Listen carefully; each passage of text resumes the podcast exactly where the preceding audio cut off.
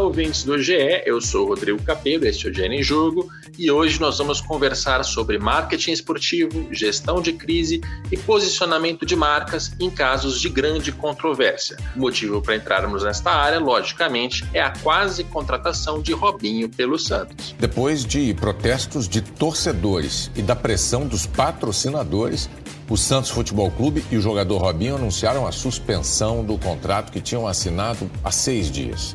O motivo dessas reações é uma condenação do jogador por violência sexual na Itália.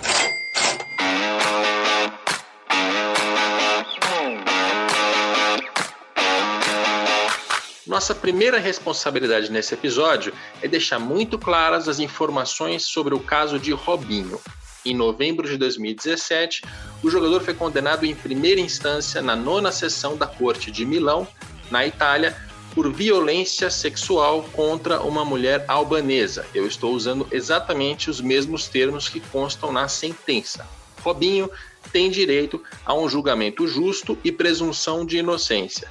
Ele recorre em segunda instância e, mesmo que tenha decisão reiterada neste estágio, poderá ainda recorrer à terceira e última instância na Justiça da Itália. Esta é a situação do ponto de vista do processo legal. Neste episódio, nós vamos tratar também dos aspectos mercadológicos e sociais. Robinho teve a contratação anunciada pelo Santos na noite de sábado de 16 de outubro de 2020.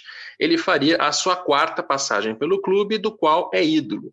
Na manhã de domingo, eu comecei a procurar em conjunto com o repórter Martim Fernandes os patrocinadores do Santos. Nós queríamos saber qual era a posição deles sobre a contratação de um jogador condenado em primeira instância por violência sexual. Nós encontramos os representantes de todas as empresas, apesar de ser um fim de semana prolongado por um feriado na segunda, e ouvimos deles que eles não tinham participado ou sido avisados previamente da contratação. Eles repudiavam a violência contra a mulher e continuariam atentos ao caso para definir um posicionamento mais assertivo. Na quarta-feira seguinte, o primeiro patrocinador rescindiu o contrato. A Orthopride teria exposição na camisa garantida até fevereiro de 2021, mas optou por tirar a marca da camisa e de outras propriedades comerciais para evitar a associação direta a Robinho. Para que você entenda melhor o posicionamento, eu pedi para que Richard Adam, diretor de operações da Orthopride, explicasse a decisão aos nossos ouvintes. Este foi o áudio que ele nos mandou.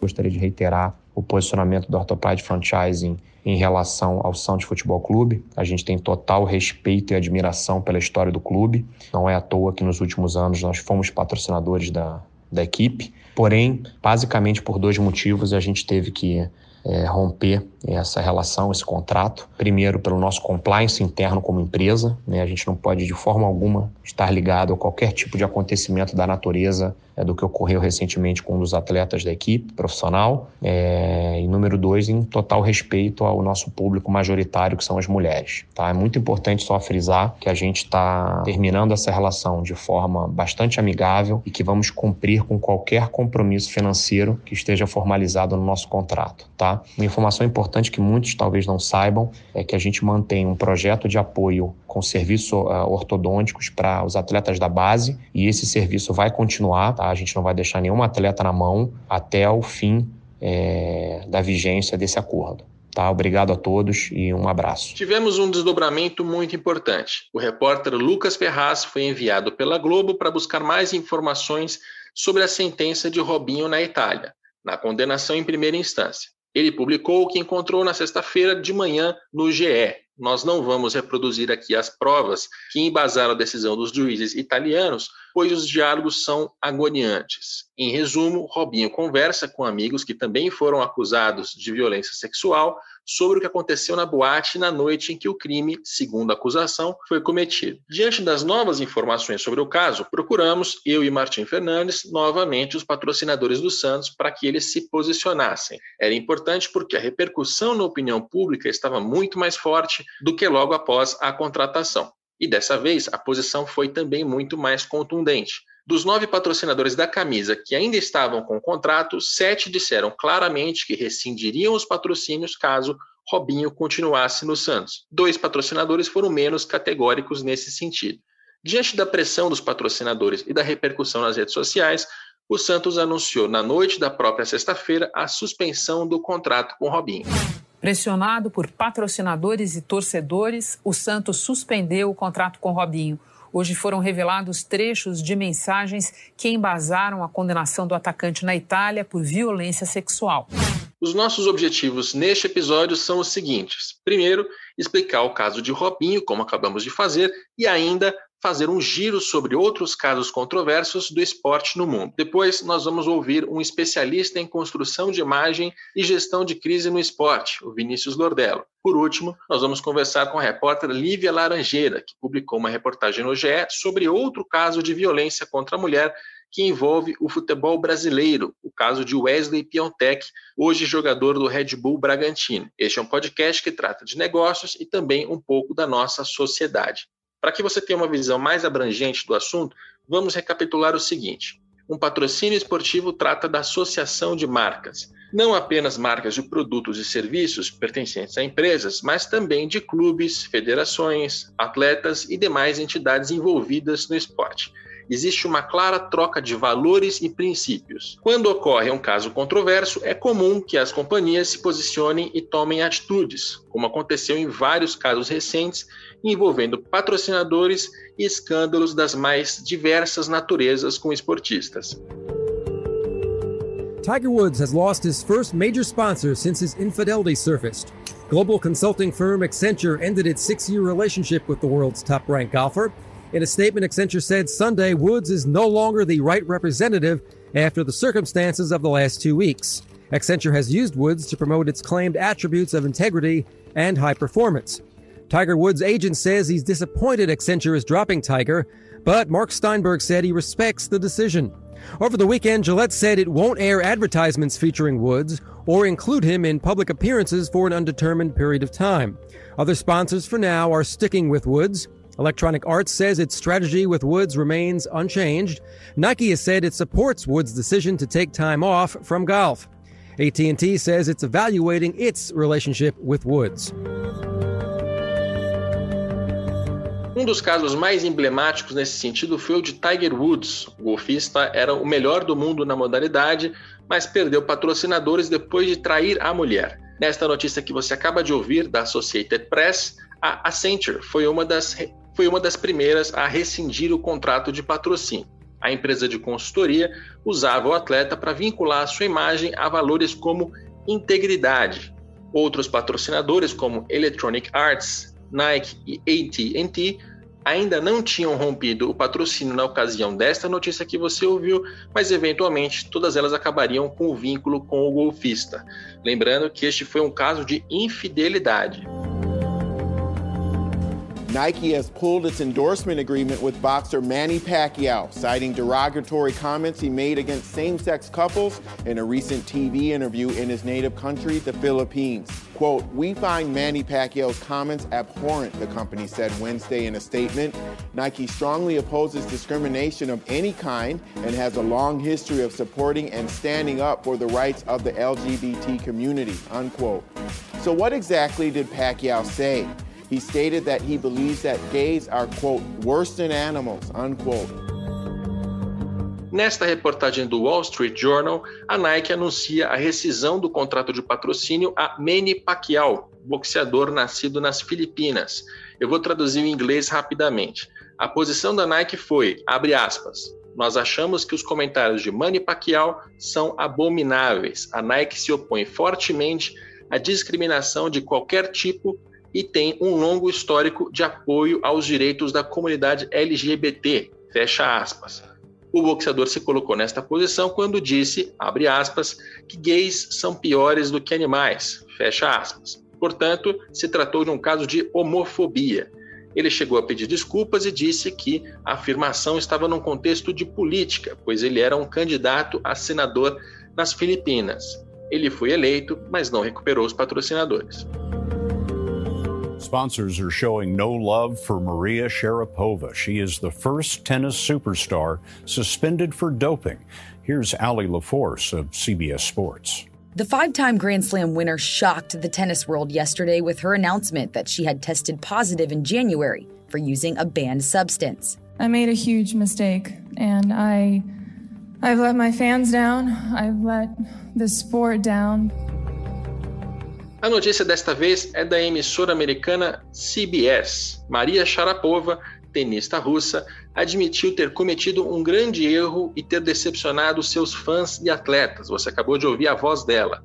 Ela caiu em um teste de doping. Nike, Tag Heuer, uma marca de relógios, e Porsche, uma marca de carros, cortaram os contratos de patrocínio que faziam dela a tenista com as maiores receitas publicitárias do mundo até aquele momento. Sharapova foi banida por dois anos do tênis profissional, voltou a jogar depois desse período e não conseguiu retomar nem a carreira como atleta, muito menos o sucesso que fazia com as marcas. Lembrando, este foi um caso de doping.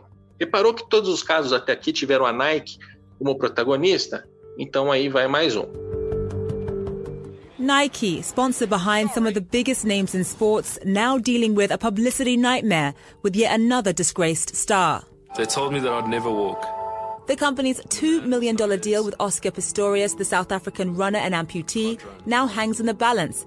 This after reports Pistorius allegedly shot his girlfriend dead at his home. At the beginning of any crisis, you have to say something. Very often we call it dressing up no comment as a comment. Oscar Pistorius era um atleta paralímpico do atletismo, muito famoso e muito querido do mercado publicitário até o momento em que ele foi acusado e condenado à prisão pelo assassinato da namorada, a modelo Riva Steenkamp. A reportagem que você acabou de ouvir é da CNN, a emissora americana.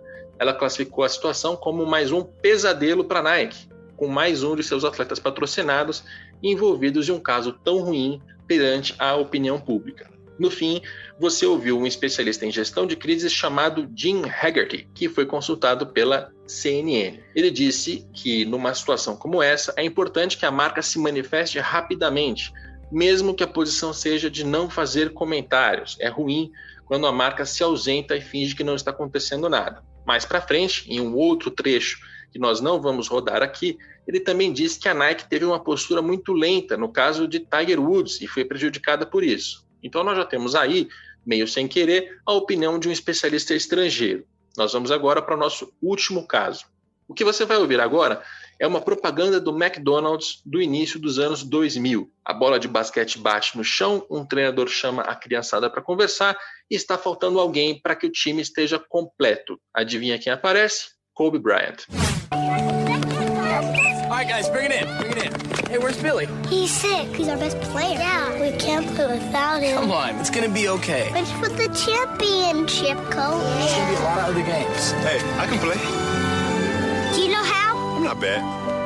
He's tall. What do you think? All right, let's play! Hey, if we win, we get to go to McDonald's. So don't play. Criança no finalzinho diz o seguinte para o Kobe: se nós ganharmos, poderemos ir ao McDonald's. Então não erra. Acaba com um slogan famoso na época: Amamos ver você sorrir, traduzindo literalmente. Eu trouxe essa propaganda para o podcast porque o McDonald's foi uma das primeiras empresas a rescindir contrato de patrocínio com Kobe Bryant em 2004. Ele também perdeu o contrato da Nutella, a marca de chocolates. Kobe Bryant foi acusado na época de estuprar uma funcionária de um hotel no qual ele havia se hospedado. O jogador de basquete admitiu ter relações sexuais com a mulher, mas afirmou que havia tido consentimento. Ele pediu desculpas em uma entrevista coletiva à esposa pela traição e ela ficou ao lado dele para endossar a sua versão. O caso não chegou até um julgamento. A mulher que havia feito a acusação não quis testemunhar e retirou a queixa logo antes. Patrocínios como os da Nike, Spalding, aquela marca famosa de bola de basquete, e Coca-Cola foram recuperados. McDonald's e Nutella não quiseram mais vincular suas marcas ao jogador de basquete. A história de Kobe Bryant acaba sendo a mais próxima da de Robinho, com a diferença de que o americano não chegou a ser julgado e nem considerado culpado do ponto de vista do processo legal. Ainda precisamos lembrar de Cristiano Ronaldo. Ele foi acusado de estuprar a modelo americana Catherine Mayorga, em uma passagem por uma boate em Las Vegas, nos Estados Unidos. O caso é antigo, ocorrido em junho de 2009, mas só chegou ao noticiário em 2018, quando vazaram documentos que apontaram para o pagamento de 375 mil dólares na época para que a mulher não prestasse queixa. Os advogados da modelo então entraram com uma ação judicial para questionar a validade daquele acordo. A modelo fez uma nova denúncia, houve novas investigações por parte da polícia em Las Vegas, mas o caso acabou quando Catherine decidiu voluntariamente retirar esta nova denúncia. Cristiano Ronaldo sempre alegou inocência e sexo consensual. Muito se falou sobre a perda de patrocinadores, mas ele manteve intactos os seus contratos. Esse giro por casos controversos é importante para que a gente entenda. Patrocinadores fazem parte do jogo. Eles estão vinculados aos patrocinados nos momentos bons, campanhas publicitárias, propagandas engraçadinhas, exposição espontânea na mídia toda vez que os atletas e os clubes aparecem, mas eles também estão nos momentos ruins, infidelidade, doping, assassinato, estupro. As marcas dos patrocinadores estão diretamente ligadas aos valores que são atribuídos aos patrocinados. Lembrando, com muita clareza e com muito cuidado, do ponto de vista do processo legal, que em todos esses casos, apenas Oscar Pistorius foi condenado pelo homicídio da mulher, ou feminicídio.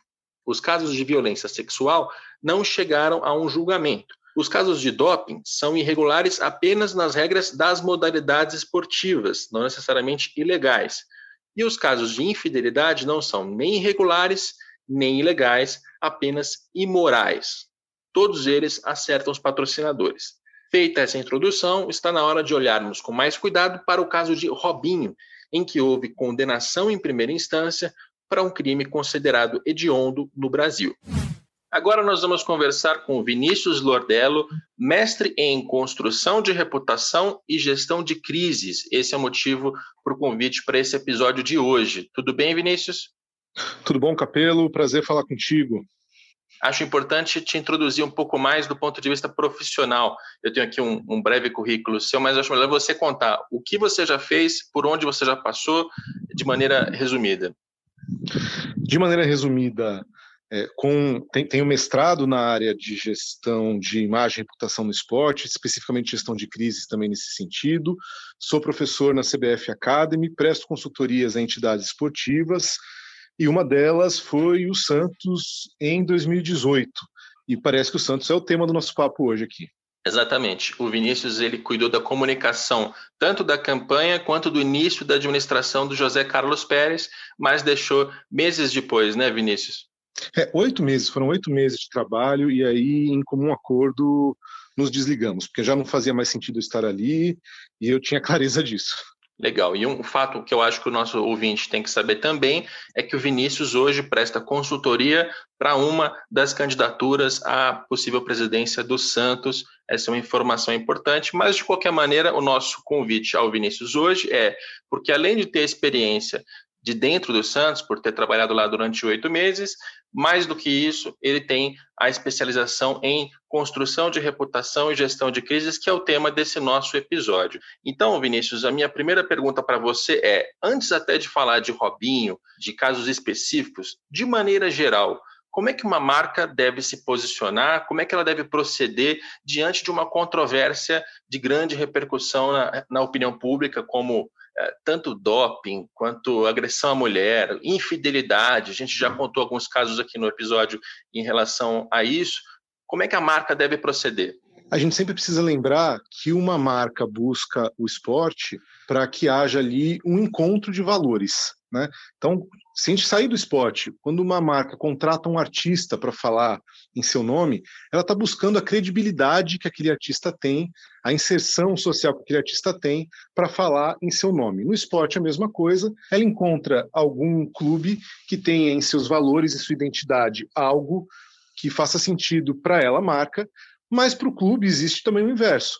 O que aquela marca traz como valores, como identidade, também passa para o clube. E aí, nessa troca de informações, nessa troca de legitimidade, de identidade e valores, quando existe um problema grave, não é possível isolar. Você não pode falar assim, olha, o clube tem um problema e a marca não tem nada a ver com isso. Ou o inverso, a marca tem um grave problema e o clube não tem nada a ver com isso. Da mesma forma que os aspectos positivos da união fazem esse intercâmbio, os negativos também. Logo, uma marca precisa estar atenta a tudo, a todos os clubes que ela patrocina, porque se algo ali não estiver condizente com a sua identidade, com os seus valores, isso vai, eu vou colocar entre aspas aqui, contaminar. Então, ou ela se posiciona, ou ela faz alguma coisa, e cada marca vai fazer alguma coisa, pode é, rescindir, pode suspender, pode entrar em contato, depende do tamanho da parceria de um com o outro, para poder eliminar essa possibilidade de contaminação. E geralmente essa postura tem que vir até rapidamente, né? É óbvio que você não toma uma decisão de suspender ou romper um patrocínio em 24 horas, mas a marca rapidamente tem que se posicionar para dizer alguma coisa, mesmo que seja é, não nos manifestaremos a princípio, como algumas marcas fizeram aqui no caso do Santos.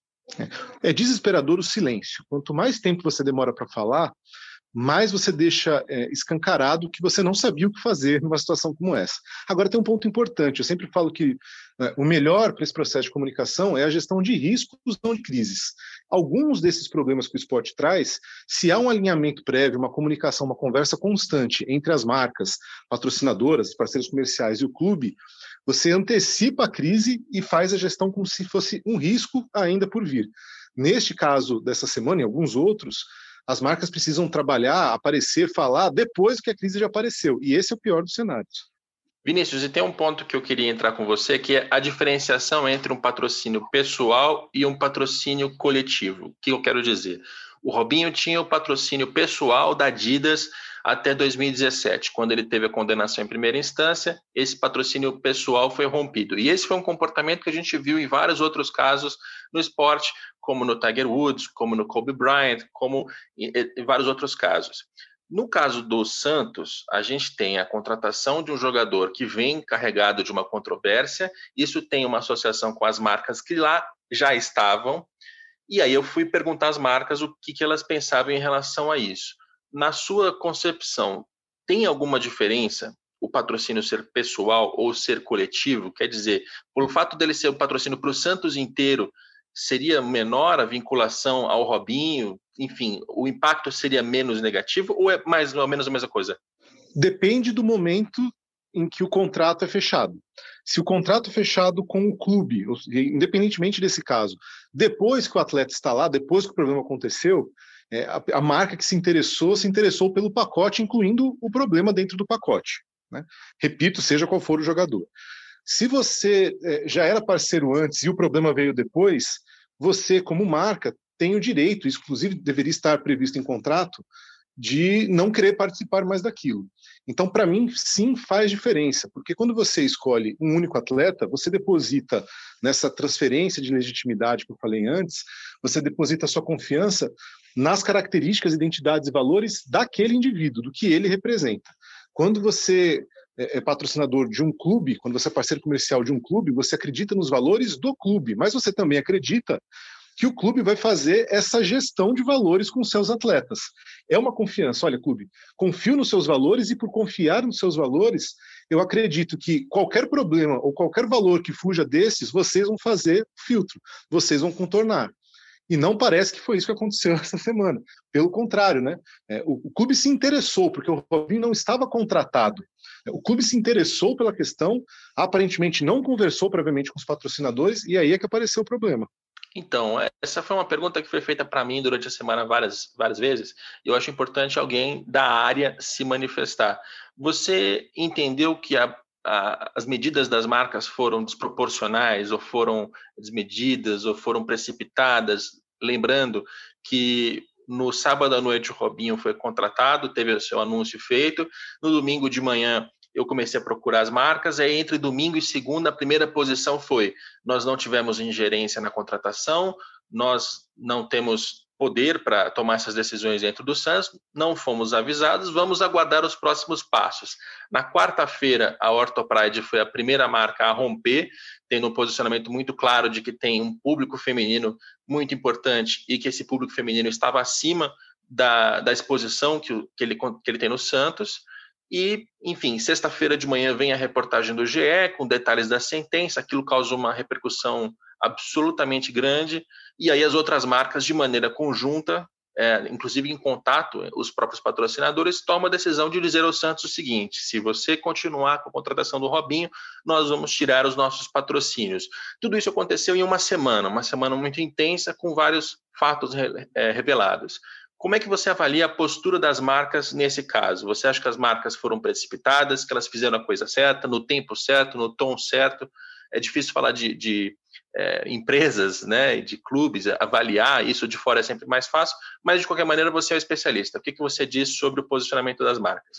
A velocidade da fala, a, a, o quanto isso foi incisivo ou não, depende muito dos valores e é, é até estranho falar isso, mas também do público-alvo das marcas. Né? A Orthopride, ao justificar a rescisão, ela deixou claro que o seu público-alvo ou, ou, que a, a, maior parte dos seus clientes ou das suas da sua clientela, digamos assim, é formado por mulheres, né? Então essa composição de valores da marca e qual o público-alvo faz diferença no impacto do posicionamento. A agilidade do posicionamento não deveria depender disso. Né? Então, eu entendo que todas as marcas, tão logo o atleta foi contratado, poderiam trazer à tona a sua preocupação. Porque, repito, ao que tudo indica, elas não foram consultadas previamente, então também foram pegas de surpresa, né, com a confirmação da contratação.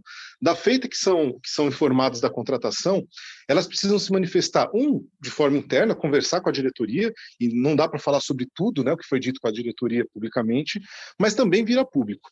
O que me pareceu muito interessante de uma forma de, de análise do caso é que as manifestações das empresas foram mudando de tom conforme novas informações chegaram.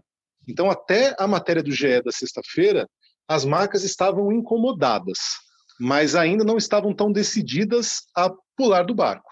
Elas mudaram profundamente de posição, inclusive na, na agilidade em tratar do caso, quando detalhes vieram à tona. O que só mostra que a agilidade ou a falta dela ao longo da semana não era o mais rápido que nós podíamos fazer.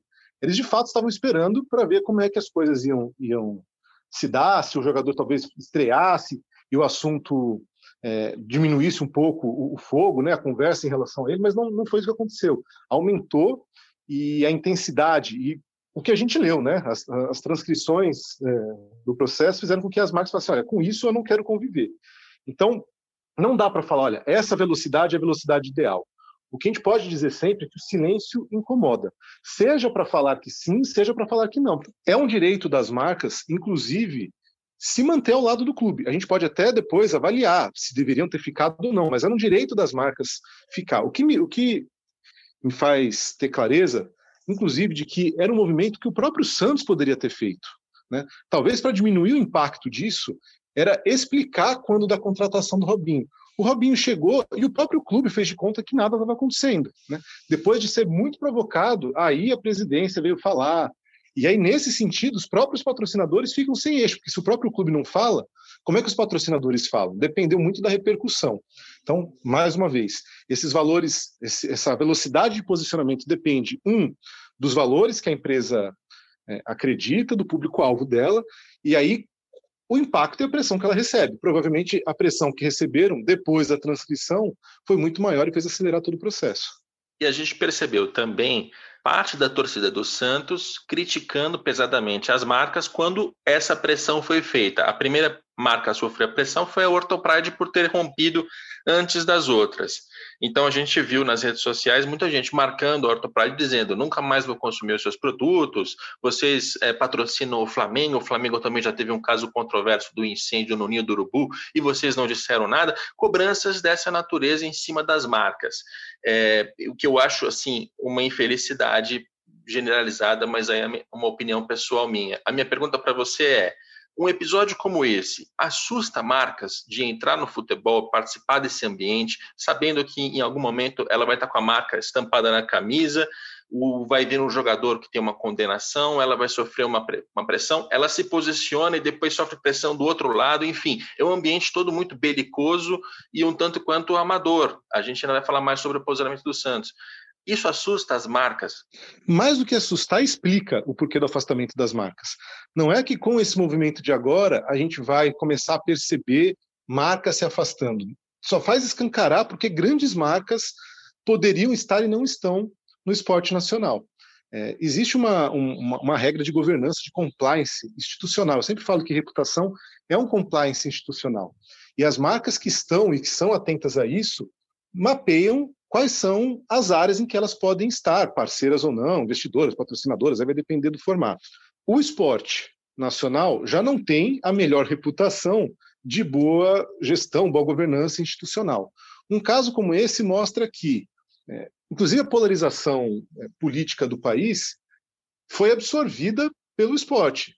Os torcedores, nesse caso, os fãs do Robinho, ou aqueles que não entenderam como como justa que a contratação dele existisse, começaram a polarizar e aí levaram para as marcas. A pressão virou, virou uma, uma guerra de tentativa de cancelamento.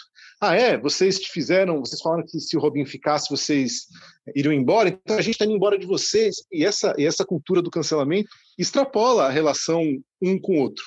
Vira pressão para as marcas. Se eu fosse uma marca nesse momento, eu pensaria algumas vezes, algumas vezes, antes de querer estar perto de um ambiente como esse.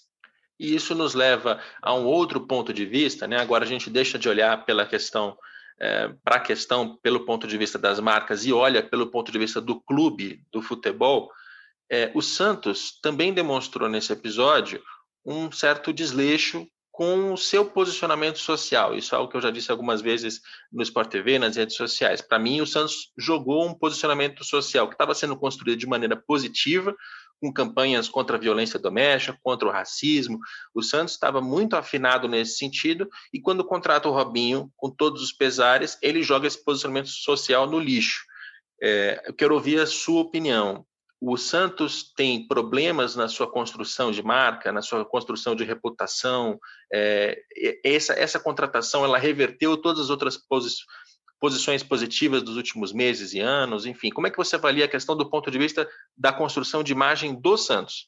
Meu grande lamento nesse caso, Capelo, porque alguns assuntos são muito caros para a sociedade como um todo. E os, os clubes de futebol têm uma, têm uma importância social muito grande o que às vezes a educação não fez chegar até algumas pessoas, porque a gente conhece a, a, a, diversidade do nosso país, né? Às vezes a questão da educação, da cultura, da cidadania não chega a todo mundo, o esporte faz chegar.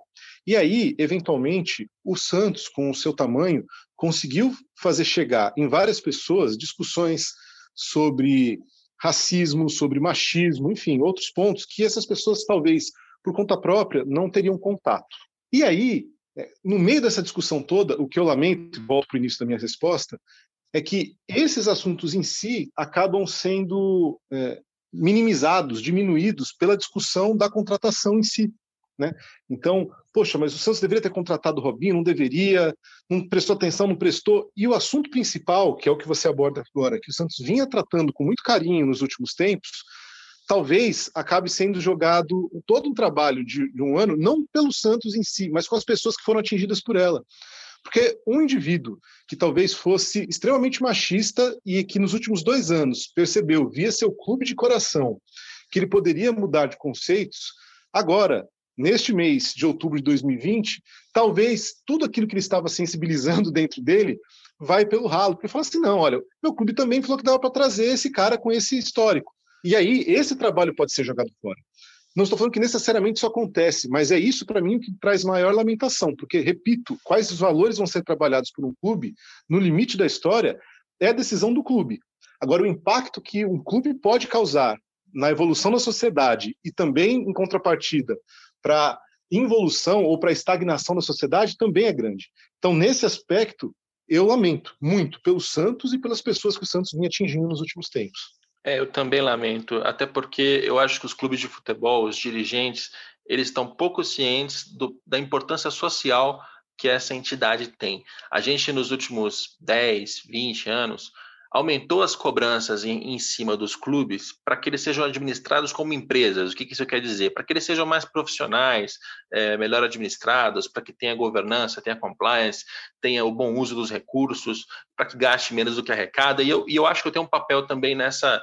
É, eu tenho um papel nessa, nesse avanço de como a gente trata um clube de futebol. Agora, tem um lado social que, para mim, está sendo negligenciado por todas as partes envolvidas. Não só o próprio clube, mas também os patrocinadores têm pouca cobrança nesse sentido, a mídia tem pouca cobrança nesse sentido, o torcedor acha que isso não faz, é, não tem importância, que é uma questão de esquerda e direita, ou de liberal e conservador, ou de politicamente correto, e não tem nada disso. Os clubes de futebol são entidades sociais, eles são associações, no fim das contas, eles são comunidades, eles são um monte de pessoas que se juntam porque compartilham valores, é, cores, credos, torcidas, enfim, histórias. É uma comunidade.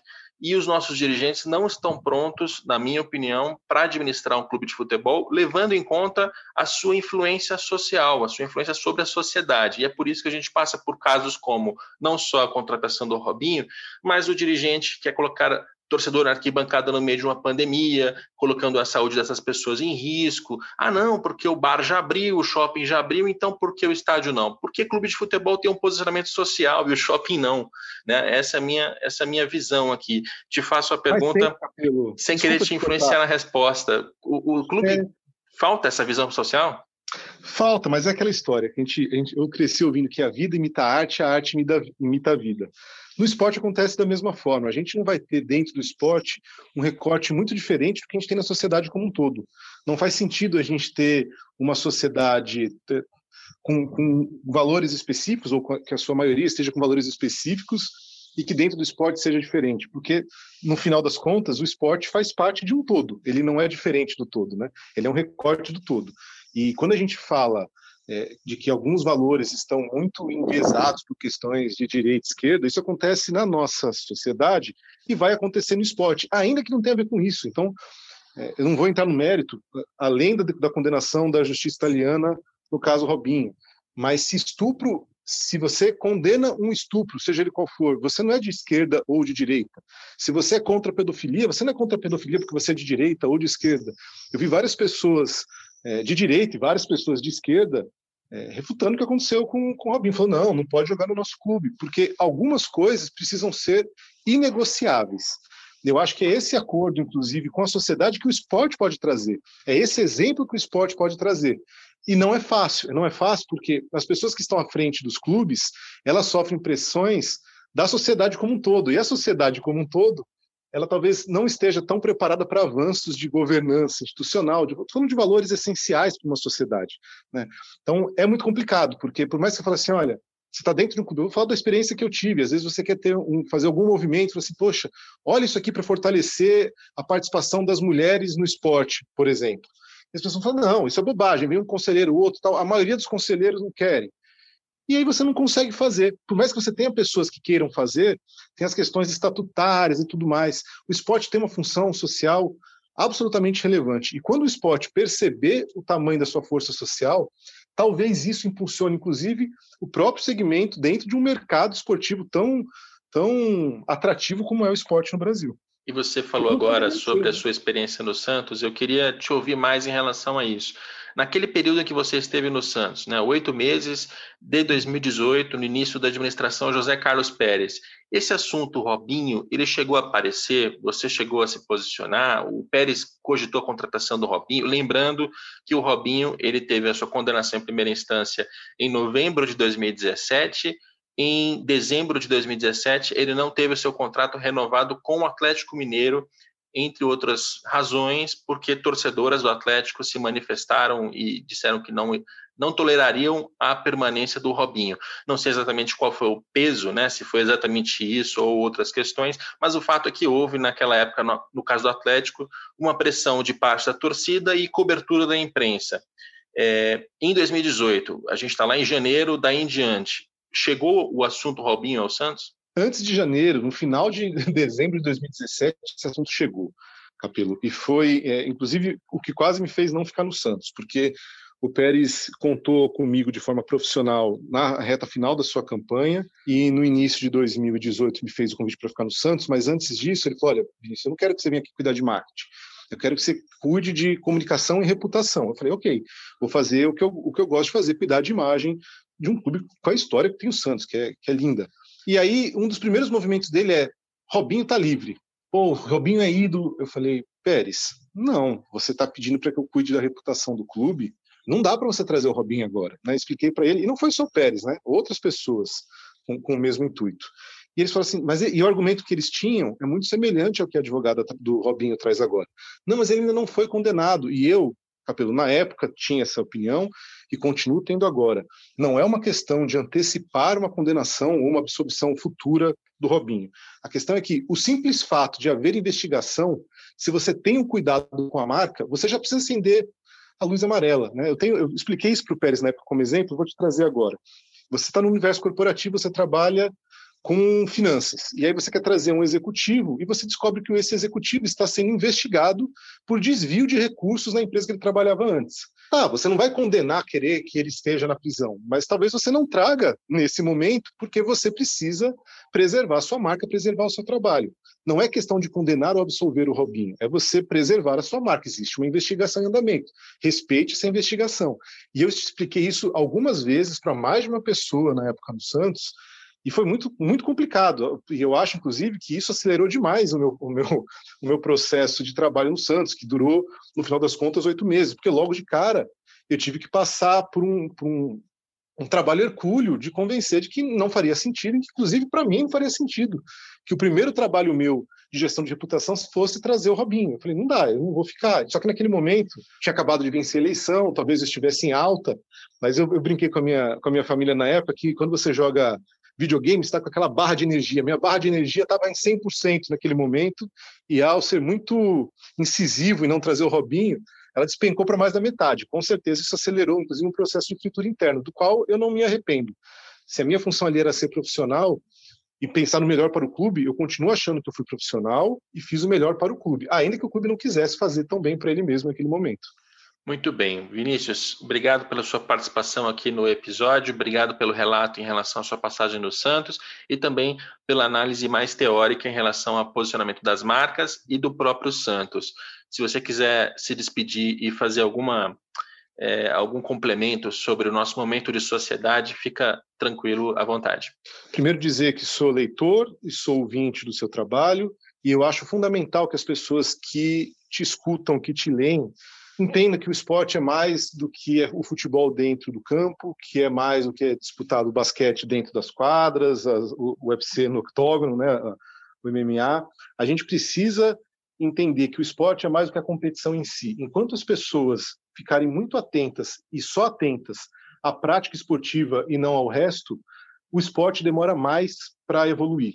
A gente precisa entender definitivamente que todos esses aspectos, as pessoas não precisam ser especialistas, não é isso mas entender que uma boa gestão financeira, uma boa gestão de marca, um bom RH, né, eliminar a cabide de emprego, tudo isso faz parte da construção de um esporte melhor.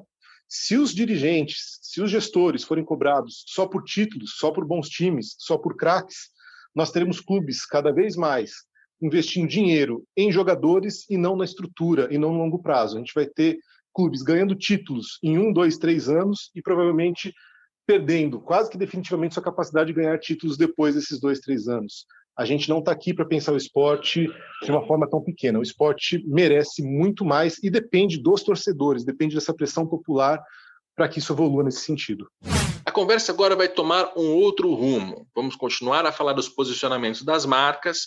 No entanto, vamos mostrar que casos de violência contra a mulher não se restringem a Robinho e ao Santos no futebol brasileiro, infelizmente. Também vamos expandir um pouco a nossa conversa para um aspecto social que passamos de leve na conversa com Vinícius Lordelo. E principalmente, nós vamos ouvir o relato e a opinião de uma mulher, alguém que entende melhor do que todos nós, homens, como é trabalhar no jornalismo esportivo brasileiro. Agora nós vamos conversar com a Lívia Laranjeira, minha colega repórter no GE. Tudo bem, Lívia? Tudo bem, Capelo, um prazer. A Lívia está participando deste podcast, principalmente porque publicou uma reportagem nesta semana mostrando que o caso do Robinho não era um caso isolado no futebol brasileiro. Nós temos também o caso do Wesley Piontek, jogador do Red Bull Bragantino. Conta pra gente essa história, Lívia, do que, que o Wesley Piontek foi acusado, condenado, qual é a situação? O Wesley, enfim, é um atacante do Bragantino e ele é condenado já com trânsito em julgado por lesão corporal em uma situação de violência doméstica. Ele foi é, acusado na época, isso foi em janeiro de 2019, depois de agredir a então namorada. A polícia foi chamada, a polícia encontrou a namorada dele ensanguentada, como os próprios policiais relatam em testemunho. E aí, na audiência de custódia, o Wesley, o Wesley foi liberado, foi condenado em primeira instância, recorreu, a condenação foi mantida em segunda instância e já com trânsito em julgado, ele foi condenado a um ano e quatro meses em regime aberto. Então, ele pode continuar exercendo a profissão dele, ele não teve a liberdade dele é, cerceada de alguma forma, mas ele tem sim essa condenação, ele foi considerado culpado de lesão corporal em uma situação de violência doméstica. Portanto, um caso de agressão à mulher e um caso que a explicação foi de ciúmes, né? Ele agrediu a ex-namorada, a então namorada, por ciúmes. É a explicação que ele dá. E eu acho bem importante a gente pontuar que, por muito tempo, houve, inclusive, um argumento comum legalmente de legítima, legítima defesa da honra. É, o Wesley, no relato dele diante do juiz, diz que ele encontrou mensagens no celular da, da namorada e perdeu a cabeça por ciúme. Essas são as palavras dele, são expressões com as quais eu não concordo pessoalmente como mulher, acho perigosas se a gente normalizar que o ciúme pode levar uma pessoa a agredir a namorada. Eu acho que isso é um caminho muito perigoso, mas essa é a explicação que ele dá. Muito bem. Martim Fernandes e eu procuramos, assim como no caso do Robinho e do Santos, as patrocinadoras do Red Bull Bragantino. Você vê que eu chamo de Red Bull. Red Bull é a proprietária e também exibe a sua marca na camisa. O posicionamento da marca foi, abre aspas, a questão é da competência das autoridades legais determinar os fatos, bem como a pena que julgarem adequada. Fecha aspas. A Nike informou, abre aspas, que repudia veementemente todo e qualquer ato de violência, seja física ou moral, fecha aspas. A NetBet, uma empresa que aparece na manga da camisa, também foi procurada por nós, mas não tivemos uma resposta até o fechamento de um post que eu já publiquei no meu blog no GE, como a gente fez o questionamento para os patrocinadores do Santos, entendemos que era coerente tratar também dos patrocinadores do Red Bull Bragantino. E aí eu entro numa parte opinativa, essa posição das empresas de verdade não me satisfez, Lívia, porque o ponto principal dessa história para mim é Wesley Piontek tem direito à ressocialização, ao julgamento, já foi condenado? Sim, tudo isso. E ele pode passar pelo processo de ressocialização em qualquer outra profissão que não seja midiática e que não exerça uma posição de idolatria em relação a torcedores, homens, mulheres, crianças, todo tipo de torcedor. É por isso que, na minha opinião, nem Nike nem Red Bull deveriam associar suas marcas ao Wesley. Quero ouvir a Lívia nesse caso. O que, você entende da posição dos patrocinadores, da posição do Wesley enquanto um potencial ídolo, embora não seja o Robinho, não tenha aquela estatura, ele também está em campo e pode virar um ídolo. O que, que você pensa disso tudo? E não só os patrocinadores, né, Capelo? A gente procurou também o Bragantino. Eu procurei o Bragantino quando estava apurando essa história, e eles também vão nessa linha, né, de defender que ele teve a pena imposta pela justiça e que não cabe ao clube questionar essa pena e que o clube está dando a chance de ele ser reintegrado à, à sociedade. Eu nem gosto dessa palavra reintegrado, porque o Wesley em nenhum momento saiu do convívio social, né? Ele ficou o tempo todo em regime aberto, então ele não está sendo reintegrado, ele está só sendo mantido na sociedade como sempre esteve. É, eu tenho dois pontos, né? Um, que é até uma coisa que a gente colocou na reportagem, que é o Bragantino, como instituição, defende a ressocialização do Wesley, mas não tem outros casos de ex-presidiários ou de condenados que recebam oportunidade semelhante. Não tem ali funcionários exercendo outras funções que sejam ex-presidiários. Então, eu acho que eles usam essa argumentação da forma como convém. Para eles é interessante contratar o Wesley, eles acham que o Wesley pode agregar para o elenco, pode ser uma peça importante do elenco do time, desportivamente falando, e aí eles usam esse argumento da ressocialização e de que a justiça, cabe à justiça determinar a pena uh, correta. Então, esse é o primeiro ponto. Eu sempre vou ser favorável à ressocialização de ex-detentos e de condenados, desde que seja uma política e não apenas quando interessa ao clube. O segundo ponto, que é um ponto que a Maíra Zapater fala na reportagem e eu achei muito interessante. Ela é uma especialista em direito penal e doutora em direitos humanos, e ela fala que a forma como a sociedade olha para crimes ligados à mulher, à violência de gênero, ela é muito diferente. É, Olha-se com muito mais permissividade, vamos dizer assim, passa-se pano para um determinado tipo de crime e não para outros. Então, para crimes como tráfico ou corrupção, enfim, outros crimes, a sociedade parece muito mais contundente e muito mais rigorosa do que para crimes ligados à violência de gênero. E aí colocam essas pessoas, como você disse, em posição de ídolo. É isso que a gente questiona. Eu não estou dizendo que o Wesley não possa trabalhar e não possa, inclusive, exercer a profissão dele. A profissão dele é a de jogador de futebol e a Maíra questiona isso. E eu achei muito interessante entrevistando ela que ela fala: eu não tenho uma opinião formada. E talvez a gente precise discutir isso mais para ouvir outros argumentos. Porque, ora, a profissão dele é essa. Será que é justo dizer ele não pode exercer a profissão dele, ele que arrume outra profissão? Eu não sei. Eu não tenho essa resposta. Nem a Maíra, que é uma especialista em direito penal, tem essa resposta.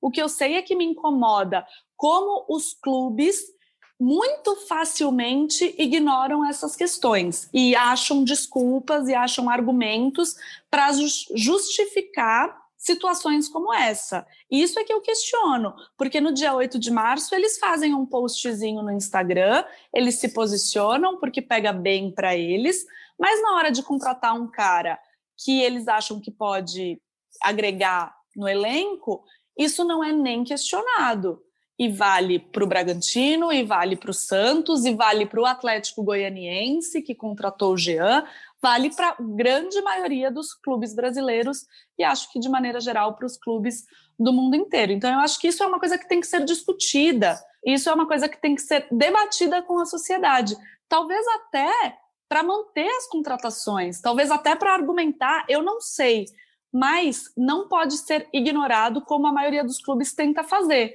e fingir que esse assunto não está sendo debatido pela sociedade.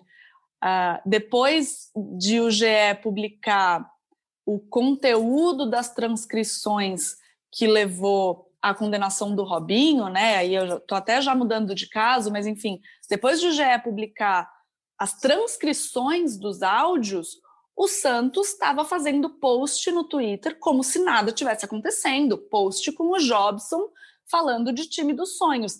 Isso me incomoda mais do que tudo, porque os clubes simplesmente acham que eles não precisam dar esclarecimentos. E é aí que eu acho que vale a gente olhar com mais cuidado e a gente exigir que eles se posicionem e que eles debatam, como eu já disse, com uma sociedade em que a cada 11 minutos uma mulher é estuprada. Não dá para ignorar, não dá para fingir que isso não está acontecendo. É, você citou o caso da especialista em direito penal que não tem uma opinião formada. Eu posso até mudar de opinião daqui a algum tempo ouvindo outras argumentações, mas hoje minha posição muito pessoal é a de que esse tipo de crime, agressão à mulher, o estupro, precisa causar horror na sociedade e Sim. o futebol não pode endossar esse tipo de é, de minimizar esse tipo de crime. É aí que entra a presença do Wesley Piontek, que tem ali um, patamar de, de, repercussão, né? até porque o Wesley não é tão famoso quanto o Robinho, e muito acima o Robinho, que é um, um cara assim que é, já é ídolo de muita gente. O Wesley ele é um ídolo em potencial, né? Mas minha opinião muito pessoal, nenhum dos dois pode estar em campo, porque a gente vive numa sociedade que minimiza é, historicamente a agressão à mulher de qualquer natureza, seja o que aconteceu com Wesley e com a ex-namorada, seja o caso do Robinho. E é por isso que esses caras não podem estar lá. Mas isso, de novo, é uma posição muito pessoal.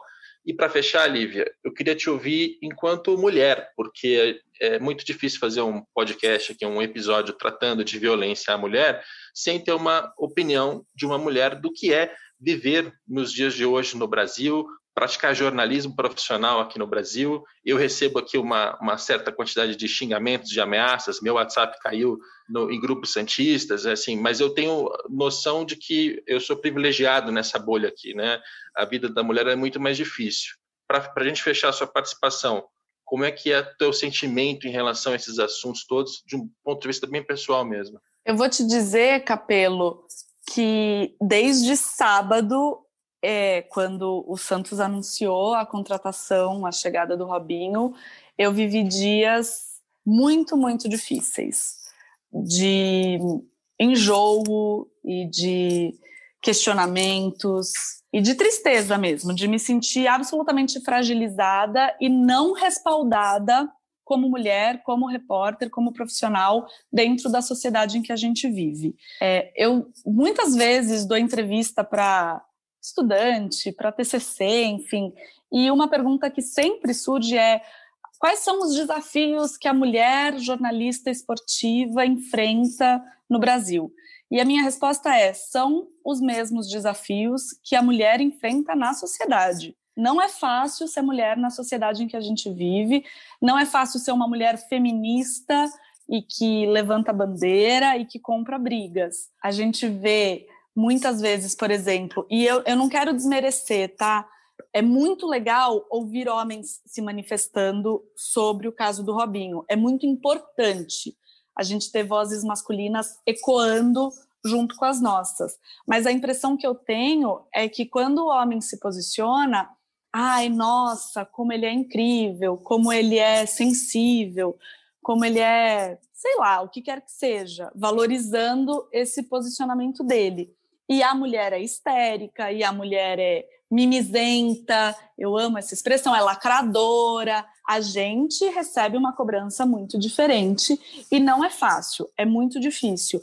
Mas é, eu hoje entendo, e depois de muito pensar sobre esse assunto, que é meu papel enfrentar. Às vezes eu canso, às vezes eu me sinto abatida e sinto que eu não tenho forças para continuar debatendo um determinado assunto, mas é por isso que é importante a gente ter representatividade e quantidade. A gente ter várias mulheres, porque uma hora uma vai estar tá mais engajada, outra hora vai ser outra, e a gente vai fazer barulho. Eu acho que nesse caso do Robinho especificamente, a gente conseguiu fazer barulho e provocar uma discussão. Sim, com o apoio de muitos homens. Ainda bem, que homens hoje já se posicionam e já falam: não é aceitável a gente viver numa sociedade em que a violência contra a mulher é tão normalizada. Ainda bem que a gente tem esses homens. Mas eu fico muito orgulhosa da rede feminina que foi criada dentro do jornalismo esportivo para fazer esse barulho. É muito difícil, Rodrigo. É muito difícil ser agredida diariamente. É muito difícil eu. É, é muito triste eu ter que te dizer que eu desenvolvo ferramentas sobre como lidar com a violência de gênero e sobre como lidar com assédio e agressão, por exemplo, dentro de estádio.